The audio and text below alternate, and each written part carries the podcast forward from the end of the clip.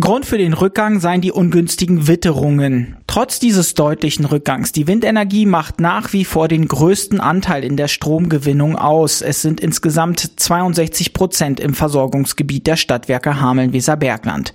Dann folgt die Biomasse, hier sind es 26 Prozent, gefolgt von Strom durch Photovoltaik, hier liegt der Anteil bei 10 Prozent und Wasserkraft machen 2 Prozent aus.